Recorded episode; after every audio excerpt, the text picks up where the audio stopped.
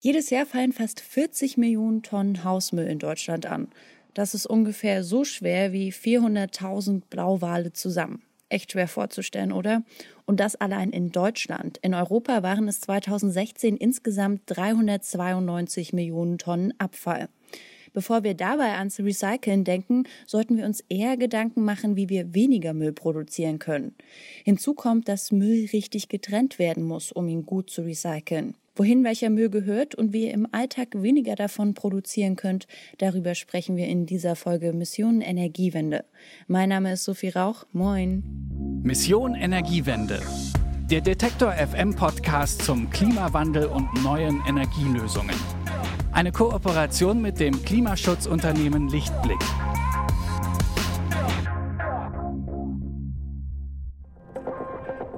Bitte widmen Sie Ihre Aufmerksamkeit unserem Werbepartner. Warum Nudeln ohne Soße wie Strom ohne Öko sind? Beides ist ziemlich schwer zu schlucken. Das eine für uns als Menschen, das andere fürs Klima. Deshalb gibt's bei Lichtblick 100% Ökostrom mit flexibler Laufzeit und bis zu 24 Monaten Preisgarantie. Je nachdem, was euch wichtig ist. Klimaneutral wird so zum neuen Normal. Müll richtig trennen ist manchmal eine Wissenschaft für sich. So die Basics habe ich verinnerlicht, aber sobald Sondermüll auftritt oder ich bei der Verpackung nicht mehr genau sagen kann, ob nun Plastik oder doch Pappe oder beschichtete Pappe, wird es meist schwieriger. Dann wird schnell das Handy gezückt und gegoogelt, wie ich das jetzt am besten entsorge. Eine andere Möglichkeit ist ja immer noch weniger Müll zu produzieren, doch das finde ich oft leichter gesagt als getan. Deshalb wird es jetzt endlich mal Zeit, dass wir uns bei Mission Energiewende dem Thema stellen. Und dafür habe ich mir Unterstützung aus der Redaktion geholt und die begrüße ich jetzt ganz herzlich. Moin Simon. Moin Sophie. Wie kommst du denn so mit der Mülltrennung klar? Würdest du sagen, du bist gut informiert oder eher so der Typ, schnell mal googeln, in welche Tonne es gehört? Ich bin eher so der Typ Learning by Doing, würde ich behaupten. Also googeln ist auf jeden Fall ein großer Aspekt und auch viel lernen durch andere, die das schon länger machen als ich. Es ist immer noch ein Prozess. Aber ich glaube, ich werde besser in der Kunst der Mülltrennung. Simon, vielleicht sollten wir da jetzt erstmal noch vorweg klären, warum es denn wichtig ist, den Hausmüll zu trennen und warum es gut ist, dass es ein ständiger Lernprozess ist und es so langsam verinnerlicht wird. Also was spricht für gute Mülltrennung? Also ganz grundlegend trennt man einfach den Müll, um Fälle stofflich verwerten zu können. Also um den Müll zu recyceln.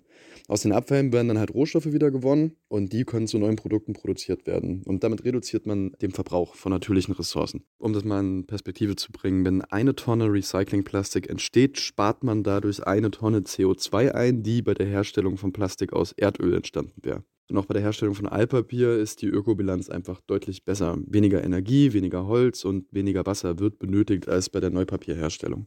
Ja, aber um unseren Abfall jetzt auch gut recyceln zu können, muss ja jeder und jede von uns auch seinen ihren Teil leisten, denn nur aus gut sortiertem Hausmüll lässt sich ja hochwertiges Recyclingmaterial herstellen. Ja, das ist richtig. Und die Sortieranlagen der Mülldeponien arbeiten auch bei weitem nicht so gut wie der Mensch, der zu Hause seinen Müll sauber trennen kann. Also ein Punkt für den Mensch, null Punkte für die Maschine. Dann würde ich jetzt mal sagen, lass uns doch mal bei Null anfangen. Also starten wir mal mit der gelben Tonne, Simon. Was gehört denn da alles rein? Verpackungsmüll, kann man so einfach sagen. Also kein Glas und kein Papier, aber in die gelbe Tonne gehören Joghurtbecher, Plastiktüten, Konservendosen, Plastikflaschen, Getränkeverpackungen, Kaffee, Vakuumverpackungen. Und außerdem können andere Produkte aus Kunststoff und Metall auch da entsorgt werden. Also offiziell darf man das dann aber nur, wenn es sich bei den gelben Tonnen auch um eine Werkstofftonne handelt. Das erkennt man aber an den Aufklebern an der Tonne. Dann dürfen auch kaputte Pfannen, Töpfe oder Plastikeimer entsorgt werden. Gut, da fällt mir gerade ein Stein vom Herzen, habe ich bisher noch nichts falsch gemacht. Aber eine Frage hätte ich zum Plastikmüll noch, Simon. Stimmt es, dass ich die Verpackung, bevor ich sie in den Müll werfe, ausspülen muss? Äh, nee, das ist ein Müllmythos, würde ich mal sagen. Das reicht, wenn der Joghurtbecher zum Beispiel einfach äh, Löffel rein sind. Also wenn man die einfach solide ausgelöffelt hat. Ähm, was du aber beachten musst, ist, dass du die Verpackungen innerhalb auch trennst. Zum Beispiel, dass nicht alle Bestandteile in die gelbe Tonne gehören. Den Deckel von Joghurtbechern musst du richtig lösen und einzeln in den Müll werfen. Das gleiche gilt dann für Wurst- oder Käseverpackungen. Ähm, du musst einfach die Folie vollständig abziehen und dann einzeln entsorgen. Das ist wichtig dafür, damit die Sortiermaschine in der Deponie dann die unterschiedlichen Materialien erkennt und dann auch trennen kann. Das ist auf jeden Fall ein guter Tipp, Simon da achte ich im Alltag gar nicht so sehr drauf. Da fällt es meistens im ganzen Stück in den Müll. Dann würde ich sagen, können wir jetzt einen Haken hinter die gelbe Tonne machen und lass uns mal über die blaue Tonne sprechen und da einen Blick reinwerfen. Was außer Papier gehört denn da noch rein? Papier. Das war es eigentlich schon, das kann man auch schon so sagen. Ähm, in die blaue Tonne sammelt einfach Papier, Pappe, Karton. Wenn man es jetzt auswerten möchte, kannst du einfach sagen, Zeitschriften, Kataloge, Eierpappen, Geschenkpapier gehört dann in die blaue Tonne. Nur ähm, worauf man ein bisschen achten muss, ist nicht, dass alles da reingehört, auch wenn es nach Papier aussieht. Das stimmt, weil ich habe letztens erst gelernt, dass Kassenzettel und Fahrkarten nichts im Papiermüll zu suchen haben, sondern in den Restmüll gehören. Ja, das wusste ich auch lange nicht. Das ist sogenanntes Thermopapier. Das ist halt sehr stark beschichtet und ist halt eben dafür nicht für die Weiterverarbeitung zu Altpapier geeignet. Ansonsten muss man auch immer darauf achten, Papier und Plastik gut zu trennen. Zum Beispiel Folien, die am Papier befestigt sind, musst du eben davor abmachen, wie jetzt bei Brötchentüten zum Beispiel und auch Tetrapacks gehören nicht in die blaue Tonne, auch wenn sie ökologisch aussehen. Ja, das ist nämlich Greenwashing, diese braunen Tetrapacks für Milch zum Beispiel. Das gehört in die gelbe Tonne. Da gab es auch äh, Anfang des Jahres eine Folge zum Greenwashing, äh, die könnt ihr gerne mal nachhören. Und ich habe noch einen Tipp für euch. Papiertüten, die ihr beim Einkaufen bekommt, nicht gleich wegwerfen, sondern so lange nutzen, bis man sie nicht mehr tragen kann. Denn die Herstellung solcher Papiertüten ist sehr ressourcenintensiv in der Herstellung und es wäre doch schade, wenn diese Ressourcen durch Eimertragen einfach verschwendet werden. Das gilt übrigens auch für Plastiktüten. Also, dass, wenn ihr schon welche bekommt, dann solltet ihr die auch gut nutzen und nicht gleich wieder wegschmeißen. Lass uns doch jetzt mal über den Biomüll sprechen der wird ja in Deutschland noch nicht so viel genutzt wie möglich. Laut dem NABU könnte bei flächendeckender Sammlung und korrekter Mülltrennung die Sammelmengen von Biomüll verdoppelt werden. Also es ist schon eine große Menge, die jetzt einfach quasi unter den Tisch fällt. Warum ist es denn so sinnvoll, Biomüll zu trennen? Das ist schlicht und ergreifend einfach wichtig für die Biogasgewinnung. Da gibt es so eine Rechnung, die etwa besagt, dass eine Bananenschale so viel Energie liefern kann wie eine 11 Watt Glühbirne für etwa 34 Minuten. Essensreste behalten einfach viel Energie, die durch die Verbrennung dann auch freigesetzt wird. Und Biomüll ist auch nebenbei noch ein super Kompostlieferant. Also wenn man einen eigenen Garten hat, kann man seinen Biomüll auch gleich sehr recyceln. Also Leute, trennt mehr Biomüll. Ich persönlich finde es ja auch immer sehr leicht zu trennen, da es meiner Meinung nach auch relativ offensichtlich ist, was da so in den Biomüll kommt. Ja, das stimmt. Erstmal alles an Essensresten auf jeden Fall und Gartenabfälle. Aber auch verschimmelte Lebensmittel können in den Biomüll, ohne Verpackung, versteht sich natürlich. Und ansonsten kann der Kaffeesatz mit Filtern im Biomüll und auch Teebeutel gehen klar. Und das finde ich wiederum richtig gut zu wissen, denn bei diesen Filtern war ich mir nie zu 100 Prozent sicher. Also bei mir sind die Teebeutel meistens im Restmüll gelandet, anstatt in dem Biomüll, weil ich dachte, okay, diese, dieses Filter ringsherum kann einfach nicht zersetzt werden. Aber eine Frage drängt sich mir zum Biomüll noch auf, Simon, diese kompostierbaren Plastiktüten, die man jetzt überall im Supermarkt sieht, die sind doch eigentlich Quatsch. Naja, Quatsch würde ich jetzt nicht sagen, wenn du den Biomüll also einfach separat in die braune Tonne kippst und diese Bio-Plastiktüte in die gelbe Tonne, dann ist das eigentlich kein Problem. Diese Bio-Plastiktüten sind zwar vom Gedanken her nicht schlecht, aber da muss man trotzdem sagen, es mangelt auf jeden Fall ein bisschen an der Umsetzung.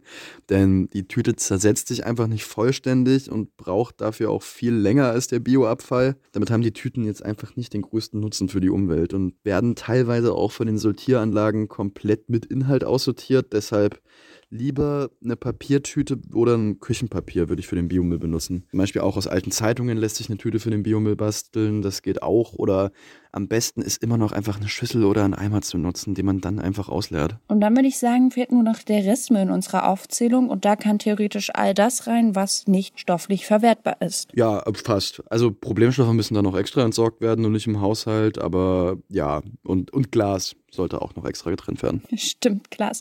Das vergesse ich gerne mal, wenn es um Müll geht, obwohl mein Glasmüll gefühlt ständig voll ist und der Glascontainer sehr weit weg.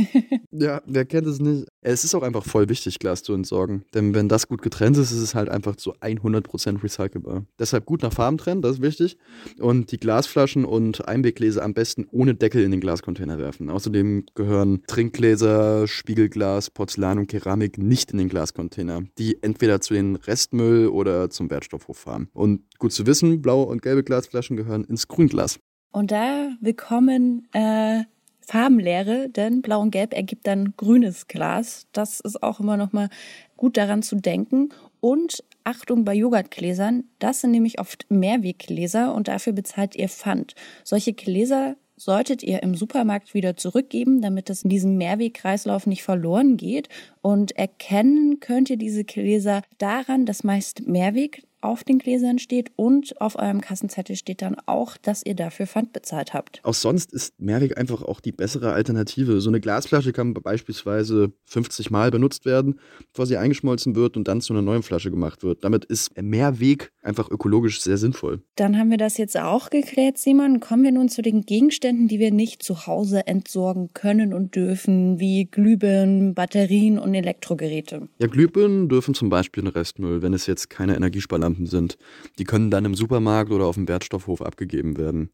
Ähm, ja, der Wertstoffhof nimmt übrigens das meiste, was im Haushalt entsorgt werden kann. Also Elektrogeräte, egal welcher Größe, werden kostenlos im Wertstoffhof angenommen. Ähm, Farbe, alte Möbel, ähm, Sperrmüll, Batterien können überall dort entsorgt werden, wo man sie gekauft hat. Und abgelaufene Medikamente kann man auch in der Apotheke abgeben, falls die Apotheke des Vertrauens das anbietet.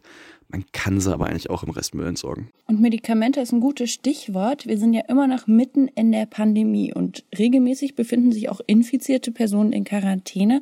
Und da habe ich mich mal gefragt, was macht man eigentlich mit dem Müll, der eventuell mit dem Coronavirus kontaminiert ist? Das ist eine gute Frage und auch aktuell natürlich sehr relevant. Den kann man erstmal auch ganz normal im Restmüll entsorgen. Also wir sprechen hier von Haushaltsmüll. Es geht halt darum, dass man den Müll gesammelt in einer geschlossenen Tüte entsorgt, um halt auch bei den Anwohnern deines Hauses oder den Müllleuten eine Ansteckungsgefährdung komplett auszuschließen. Ja, das sind die Fragen der Pandemie, die machen auch beim Thema Müll nicht halt. Wir können jetzt nochmal festhalten, Simon, Recycling ist gut und wichtig, doch besser wäre es, da sind wir uns wahrscheinlich auch einig, wenn wir jetzt einfach weniger Müll produzieren würden. Worauf kann ich denn da so im Alltag achten? Bei ganz grundlegenden Sachen einfach. Zum Beispiel beim Einkauf auf, darauf achten, verschiedene Verpackungen zu meiden. Man kann unverpackt Läden besuchen. Man kann auch eigene Gemüsebeutel mitbringen, um dann nicht auf die Plastiktüten im Supermarkt zurückgreifen zu müssen. Allgemein kannst du auch einfach loses Obst und Gemüse kaufen und auch beim Lebensmittelkauf auf die Menge achten.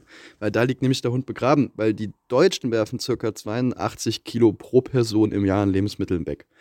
Man kann auch auf Foodsharing-Angebote deswegen zurückgreifen und die Mindesthaltbarkeit selber überprüfen. Denn die meisten Lebensmittel sind auch bei einer Überschreitung noch absolut genießbar.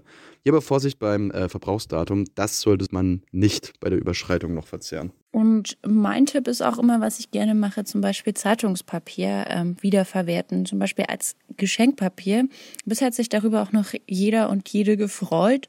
Oder auch alte Einweggläser zu Trinkgläsern oder Blumenvasen umfunktionieren. Das klappt auch immer super. Ja, da haben wir auch eine schöne Kollektion bei uns zu Hause aus alten Gurkengläsern, aus denen wir jetzt leckeres Wasser trinken. Ja, oder diese äh, Senfgläser mit den Aufdrucken drauf. Ja, die sehen sehr stylisch aus. Und damit sind wir auch schon am Ende dieser Folge Mission Energiewende angekommen. Ich danke euch fürs Zuhören und dranbleiben. Und dir, Simon, danke ich für die vielen Infos rund um Mülltrennung und Müllvermeidung. Zum Schluss noch die Frage, was nimmst du denn jetzt aus dieser Folge mit für deinen Alltag? Ah, es gibt immer noch viel zu lernen und es ist auch einfach wichtig, sich auch weiterhin damit auszutauschen mit anderen Leuten und fleißig weiter googeln und rausfinden, wie man noch besser seinen Müll trennen kann. Das ist grundlegende Weisheit, glaube ich, in diesem Thema. Dann nochmal vielen Dank an dich, Simon. Ja, immer gern. Wenn ihr wollt, dann hören wir uns nächste Woche wieder. Dann geht es hier um den Zusammenhang zwischen der Klimakrise und der Sicherheitspolitik. Inwieweit der Klimawandel Konflikte verschlimmert und worüber auf der UN-Sicherheitskonferenz gesprochen wurde, das erfahrt ihr hier in der nächsten Folge. Wenn ihr die nicht verpassen wollt, dann abonniert sehr gern diesen Podcast, falls ihr das noch nicht gemacht habt. Ihr habt Themen, denen wir uns im Podcast mal genauer widmen sollen, dann schreibt schreibt mir gerne eine Mail an klima.detektor.fm. Ich freue mich von euch zu lesen. Also dann bis zum nächsten Mal. Mein Name ist Sophie Rauch. Macht's gut und bleibt gesund. Mission Energiewende. Der Detektor FM Podcast zum Klimawandel und neuen Energielösungen. Eine Kooperation mit dem Klimaschutzunternehmen Lichtblick.